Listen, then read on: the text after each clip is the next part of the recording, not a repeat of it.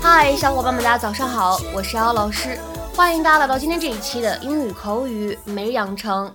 今天的话呢，我们来学习一句来自于《摩登家庭》第二季第十四集当中的台词。You're not ditching me here on Valentine's Day. You are not ditching me here on Valentine's Day. You are not ditching me here on Valentine's Day. 你可不能在情人节扔下我一个人在这里。You're not ditching me here on Valentine's Day. You're not ditching me here on Valentine's Day.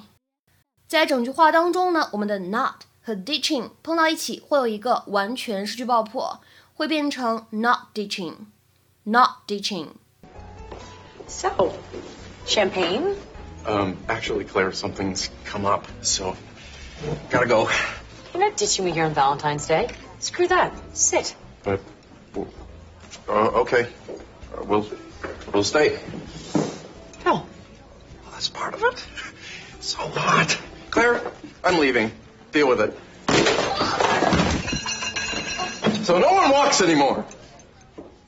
今天节目当中呢，我们来学习一个非常简单的单词，叫做 ditch，ditch，ditch。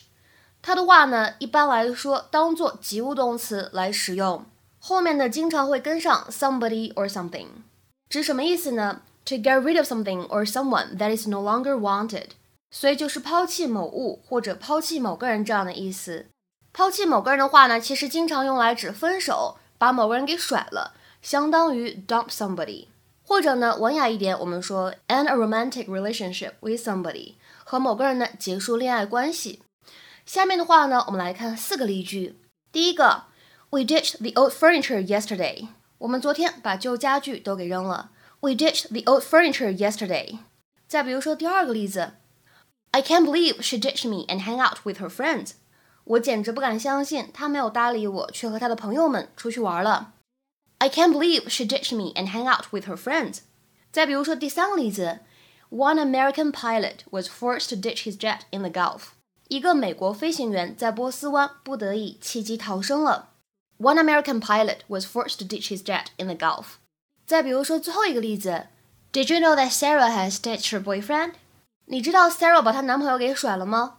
Did you know that Sarah has ditched her boyfriend？ 今天节目的末尾呢，请各位同学尝试翻译下面这样一个句子，并留言在文章的留言区。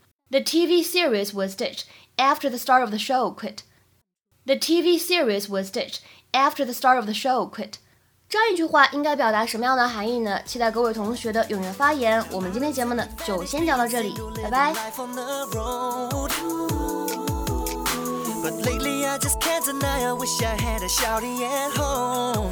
Mm-mm. So I'ma tell you now exactly how it's gonna go. I'ma find myself a lady I'll be down for. A little thug with some class and potential. The type look on my back